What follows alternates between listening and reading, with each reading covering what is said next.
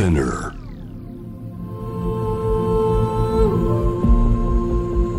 J-Wave Innovation World Ella podcast from the next Ella. えーもう今日はもうスペシャルなゲストですけども、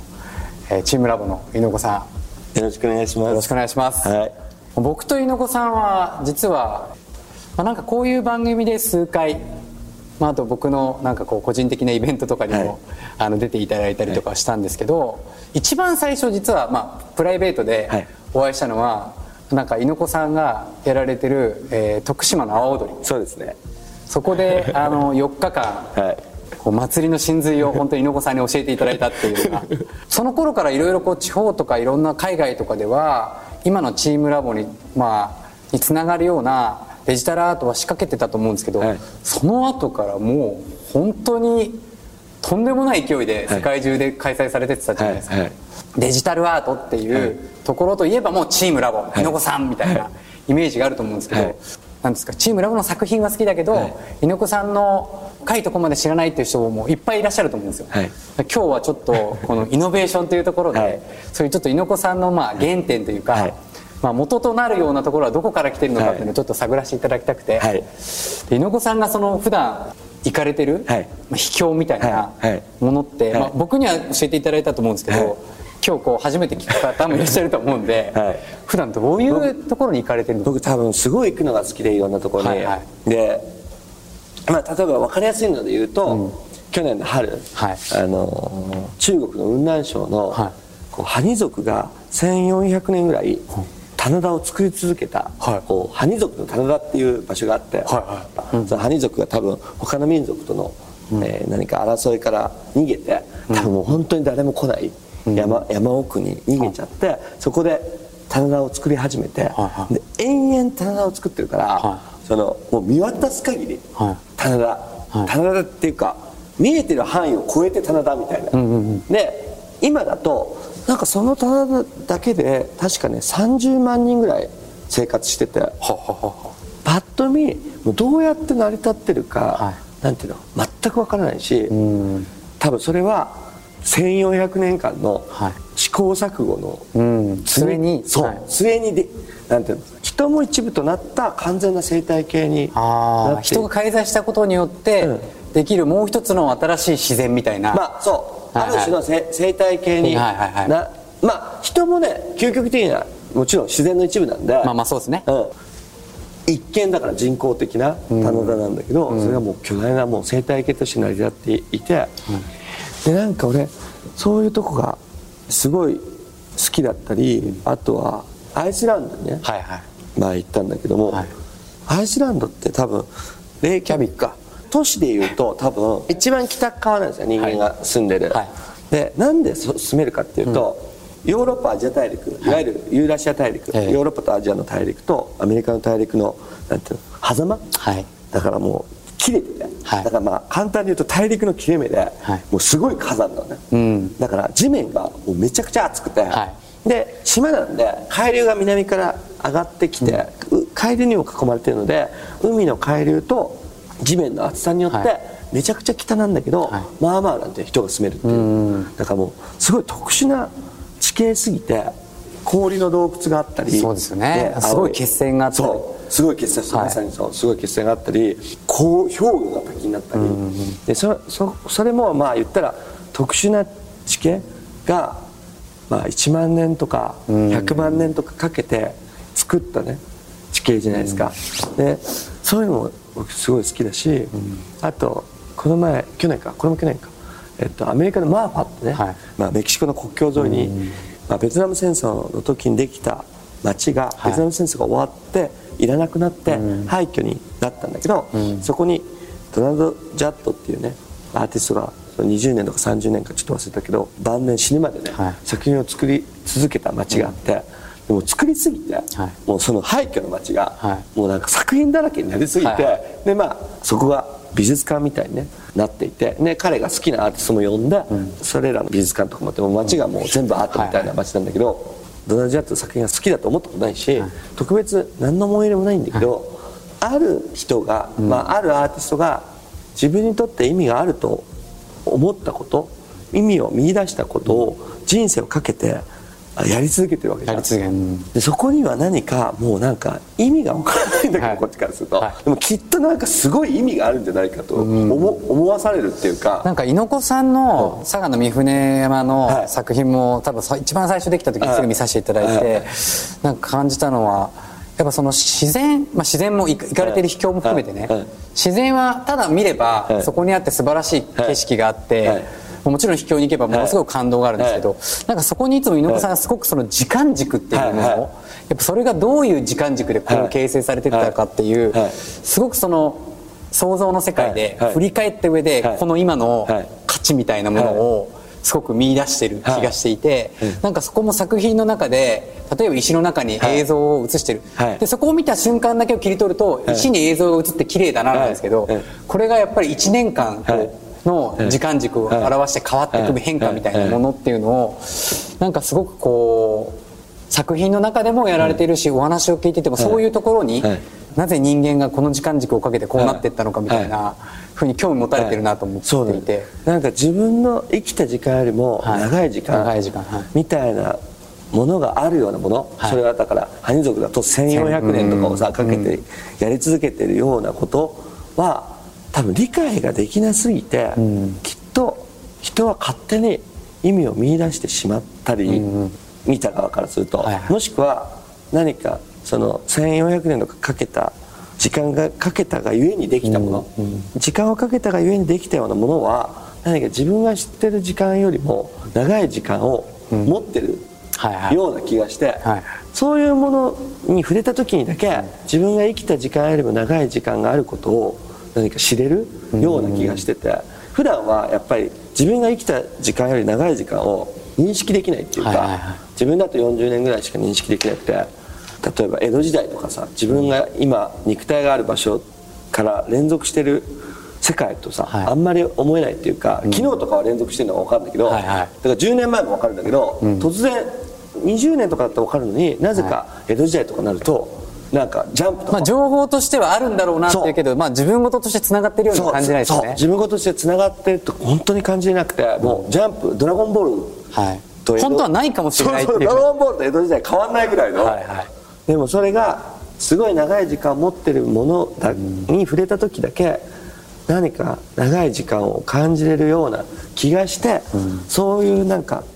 長い時間を持ってるようなものが多分好きで見に行ったりしてるんですね、でもそういう自然の中で受けたインスピレーションを、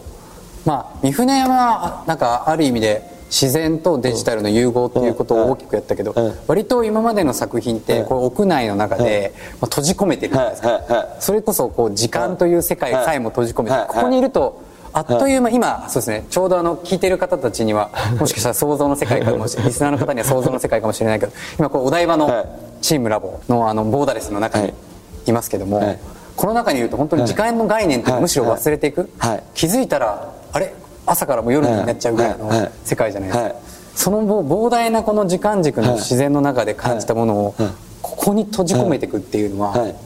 何かある種の無限性があるようなものをあ作りたいと思っちゃうんじゃないですかね、それはなんか、この「ボーダレス」ってタイトルもそうですもんね、はい、ボーダレスはねとにかく世界は全てが連続してて、はい。作品もね今までは何か一個一個独立してね、作品というものがあったけれども実は作品すらも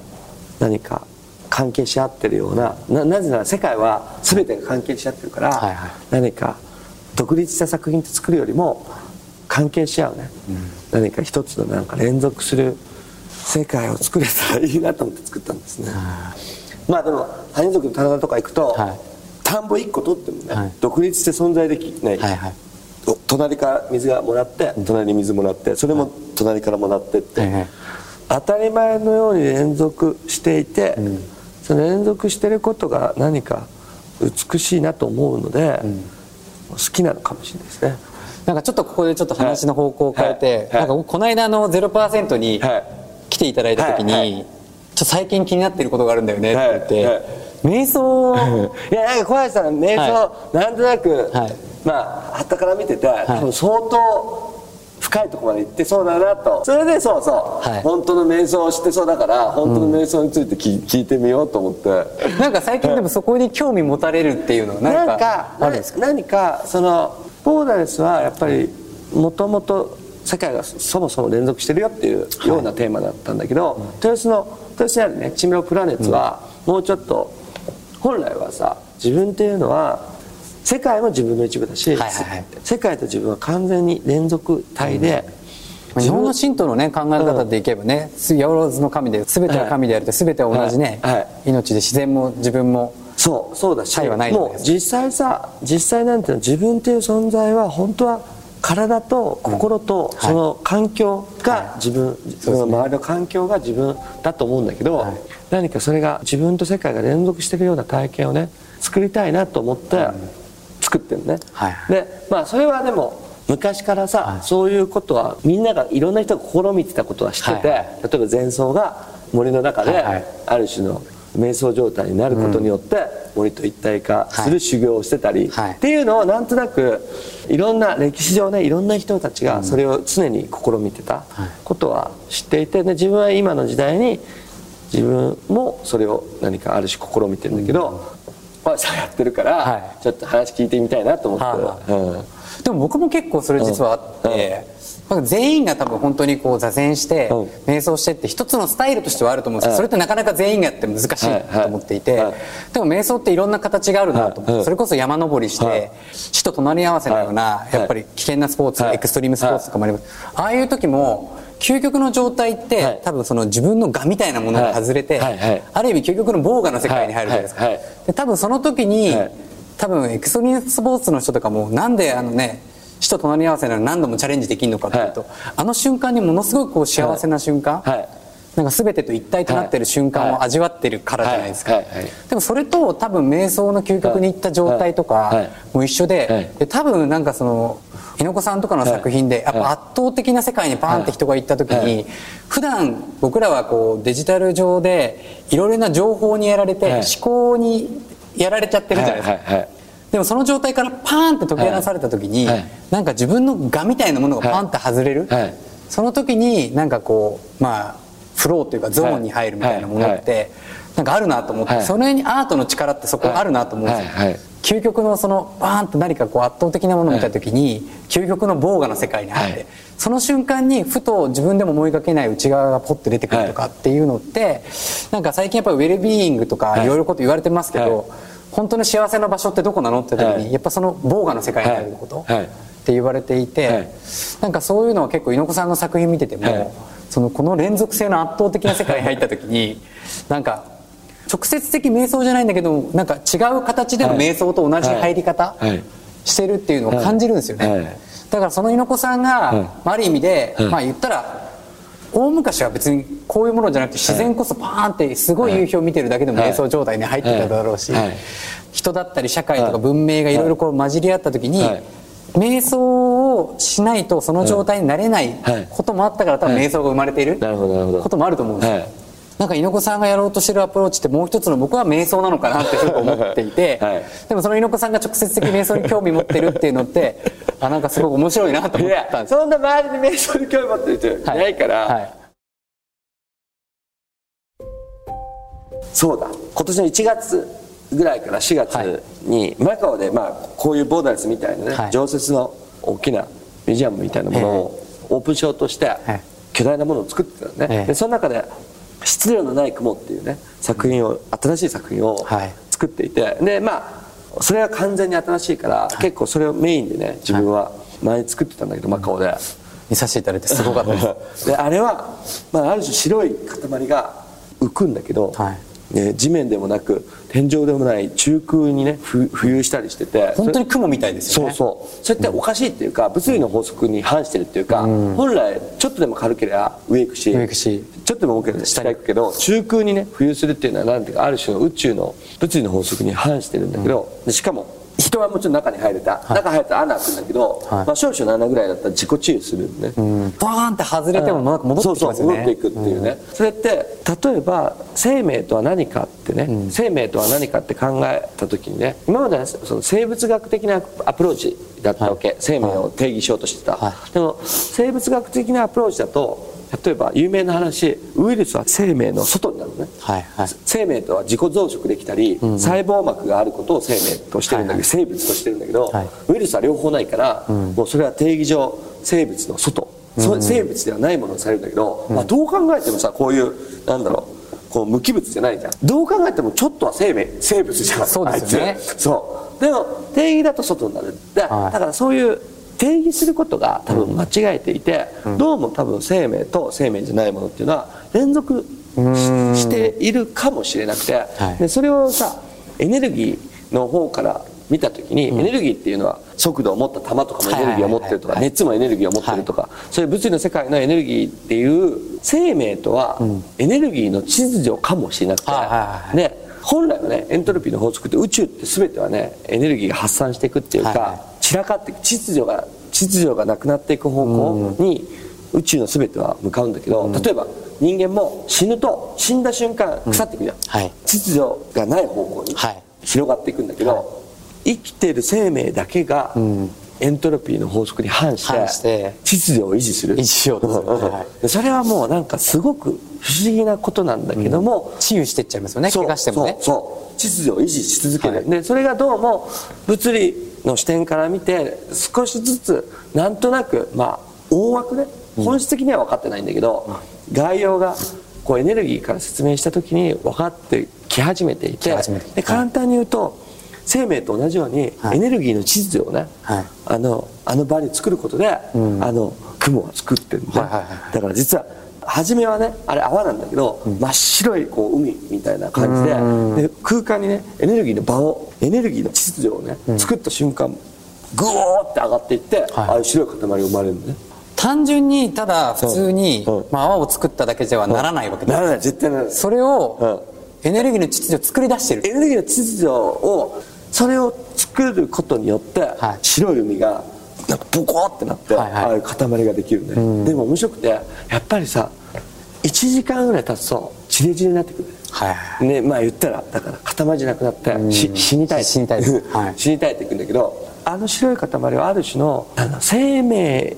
とまでは言わないけども、生命にある種ちょっと近い存在、でそれが生まれ1時間経つと消えていく。でまた生まれで消えていくって、であん中にいると死んでは生まれあ生まれては死んで生まれては死んでのさ、はい。輪廻のさ中間あの輪廻の輪の中にさいるかのようなさこう感じがするわけよね。それねん。まさにうん。僕がやってる瞑想もうん。この瞬間瞬間に起きているうん。自分の体に起きているエネルギーを観察していくんですうよでそれは常にうん。生まれては消えていくって生成してってるんですよ。へでも人間だけうん。が心の癖でうん。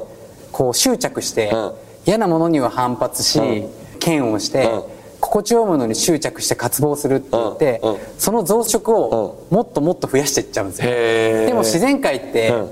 木はうん。嵐が来ても微動だにせずん。やがてこう冬になって雪が降ってうん。そしてまあまた春になって花が咲いてまた枯れてっていうふうにずーっとこう繰り返し生まれては消えていくってことを繰り返していくじゃないですかで人間がやっぱりその輪廻をずっと増殖しようとしていっちゃうんですけどその状態をただ観察していって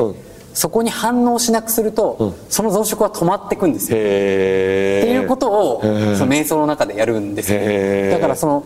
まさにその本当は生まれてはき常にこの瞬間に全部僕らは連続性のように見えるけはい。ど実はこの瞬間に全部はい。一旦なくなって消えてるなくなって消えてるっていう連続なんですよ。へー。だからそれを観察していくっていう。へだから先ほど言ってたのは反してるんですけどある意味もしかしたら反してないというかこの瞬間に僕らはうん。生まれては消えてなくなっている。あでもねそれはね先端のサイエンスでいうと、はなぜ秩序を維持できるかっていうと、はい。自ら細胞をね殺しまくってるから、はい。自らエントロピーの法則によって朽ちるより先に自ら破壊し続けて、生み続けてるから秩序を維持できる、っ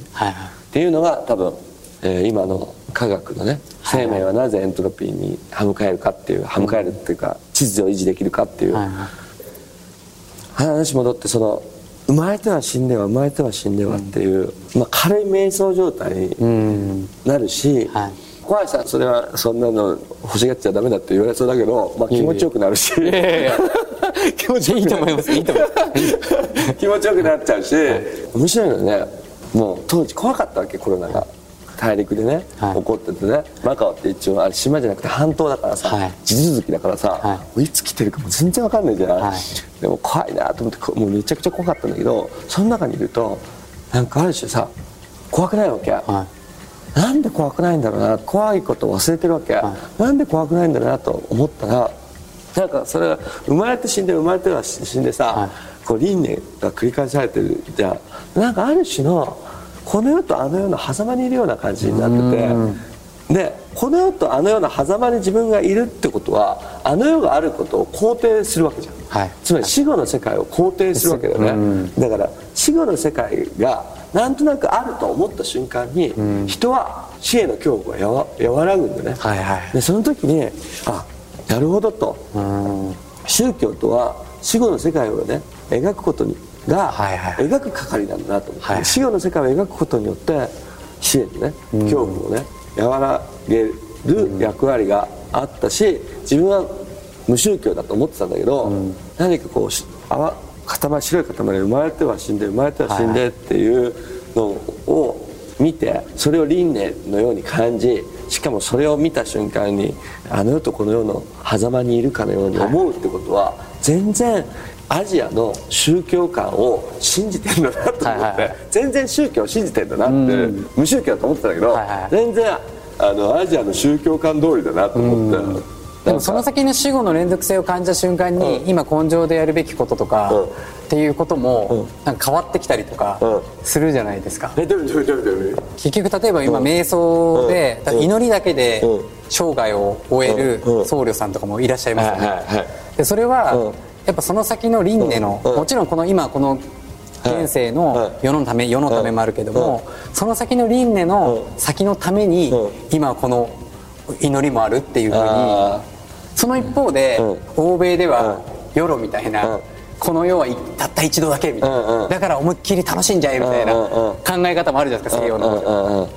そこまで俺宗教心ないから、今は純粋に行きたいなと思ってるんだけど恐怖にさ打ちのめされそうな時にちょっと救いになるぐらいに思ってる、はいはい。うん。なんか最近、なんかこう SBNR って知ってますか、うんスピリチュアルバットノットリレジョンっていう、うん。無宗教型スピリチュアル層っていうのがあるらしくて。でも実は、うんこれ米国のリサーチだと、うん。18歳以下の83%が SBNR 層っていううん。いわゆるこう宗教とかうん。持たないんだけど、深いところでは、神は普遍的なもの絶対的なものでないと信じていて、2分の1が多神教を信じてる。いわゆる,、いわゆるこのアジアの中の感覚を持ってる層っていうのがすごく増えていて、いわゆるこの資本主義で作られたこの社会とデータのはい情報が社会の中で作られた社会とは違う目に見えないものみたいなものを宗教を持ってるわけじゃないんだけはいど信じようみたいなはいなんだろう頭じゃなくてこう感覚的にうん。そこに興味が惹かれてってる中でその猪子さんたちが作るようなその作品に知らず知らず惹かれてってるっていうのなんかあると思うんですよ世界で広がってってるっていう、まあ、現時点でね猪子さんが考えられるこのウィズコロナの中でのやっぱアート展示はい。ってまあ今一回ねこう東京もちょっと開放されてたりしてますけどはいはいはい。今後また分かんないじゃないですか。はいはい。どういうふうに考えられてまあますその家にいなきゃいけない。っていうのはあまりにも孤独なことはな気もするしなんか何かできたらいいなと思って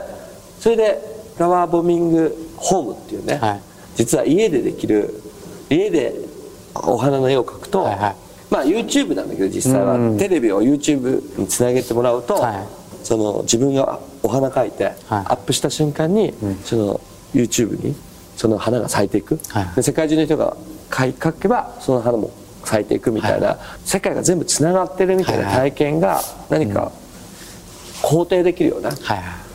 何か当時そうそう思い出してきた何かテレビも含めてさ、分断を煽る煽るじゃん。そうですね。でも分断煽っても解決しようがなくてだって解決なんていうのは科学なり医学によって解解決するわけじゃん、はい。それはさ科学はさもうグローバルの象徴っていうかさ、はい。人類の知恵のさ積み重ねでしかないからさ、感情的に分断を煽るっていうのは人類が不幸になることしかないと思って、はい何か反分断じゃないけども、ん。逆につながってる世界とつながってることを、あのなんて肯定できるようなものをやろうと思ってその家でできるねフラボーミングのホームっていうのを、そういう、まあ、一時的にはねそういうことをやってるんだけども、まあ最終的には通常状態にね、戻るんじゃないかなと思っていて、コロナだから大きく形を変えるというよりははないね。まあでもやっぱ圧倒的に、やっぱりこうこの作品自体というかこの空間自体っていうのは、もちろんデジタルで見ても綺麗なんですけど、はい。やっぱりリリアルに勝るものはないし、僕もやっぱりその実際に猪子さんも旅されると思うんですけど、自分も旅する、はい。い、くら情報で世界のものを見ても、まあ、肉眼に勝るレンズはないと思うし、はい。何よりもやっぱり五感覚っていうのを僕らは持ってるわけで、それはデジタル上だけでは絶対感じられないじゃないですか、はい。はい。それだからやっぱりリアルっていうのは僕も消えないと思うんですよ、はい、新しい生活様式とかはもう全く興味がないですから、はい淡々とすることにね、した。国内ではそのね小橋さんも好きなサウナね、はい。僕もすごい好きで、はい。何かサウナを体験して、アートを体験するみたいなのをちょっとね計画はいはい。ししてって、おう。あそれでも僕も結構はい。似たようなの今、はい。僕も考えてて、はい。やっぱ心がゼロになった状態で、はい。はい。あのアートを感じたらどうなんだろうっていうのを、ちょっと会員制で作ろうとしてるんです。よえつながりますねなんか。面白い。あ東京に？はい東京に。えー面白い、はい。絶対ね僕あ実はそもそも日本のお風呂ってみあのお湯に浸かるお風呂って江戸中期以降なんですね、水道ができてから,、はいはい。それまでは蒸し風呂、まあ、サウナだったの、長くサウナだったんですけどで室町時代とかは、えーまあ、屏風とかね、アートの中で蒸し風呂入って、アートの中で蒸し風呂入るって多分ちょっとよくわかんない。けど多分外気浴のところに屏風とか置いてあって、はい。休むところでアートとか置いてたと思うんだけど、アート並べて、はい蒸し風呂入ってアート並べて、でその後お茶飲むみたいな、それがなんか林間茶の湯って言ってもうもうなんてもう一番最高の贅沢みたいな、サウナ入ってアートに囲まれて、はいサウナ入って最後お茶飲む飲むみたいなのが一番なんだよ、最高の遊びみたいな感じでだから一休の茶の湯の前までは、サウナ入ってお茶飲んでたんだよ。そういう時代もあって林間茶の湯って言って、だから結構実はサウナ入ってアート見るみたいなのは、昔からあるんですそうそうそうなんですね、はい。でもなんかやっぱりこのサウナ入るとこうある意味でこうも元に戻るというか、はいはいはい。ね、僕もあのか元気って、はい。ハイパーじゃなくて元の木って書くじゃないですか,、はいはいはい。だからゼロになるっていう。か、はい。元の状態に戻るとなんかさっきと見え方が変わるじゃないですか,、はいはい。先ほどね、はい。なんかあの三船山で初めてサウナサウナの入り方をはいはい。した時に山の見え方が変わるみたいな、そうそうそう。山と何か一体化してしてるような、はい。なんかその感じってすごくこう分かるなと思うし、なんか今当たり前にあるアートとか世の中の景色も、はい。パッて状態になってそのゼロになった状態でもう一回見直すとはい。全然違った感覚になる、そうなんですよ。アートを作る人として、はい。今までは作ったアートは一番いい場所でに置きたい。はい。これが多分20世紀だと思うんですよ、はい。例えば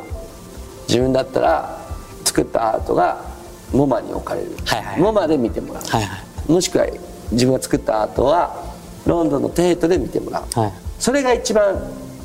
高級、とだったと思うんだけど僕違うと思ってて見る側がいい状態になって、見る方が一番いいアートの。いや分かります。だから俺のアートは一番いい場所に一番高級な場所に置きたいわけじゃなくて人が見る側が一番いい状態になって見てほしいと思,、思ってて、それが一番高級だと思うね。いや分かりますそれ、ねいい状態で見る方がそうそう高級なんじゃないかなと思う、うんじゃあ割とそのそれが直近の、あある意味で今までとちょちょっと形態を変えたチャレンジですよね、まあそうかも、はい。そうかも。うん。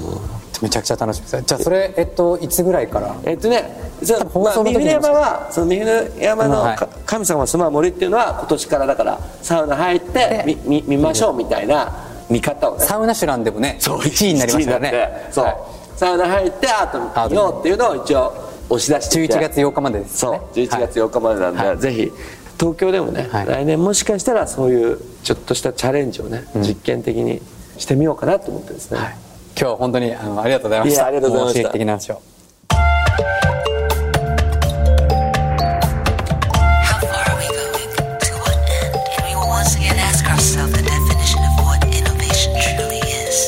You're listening to J-Wave Innovation World Era podcast.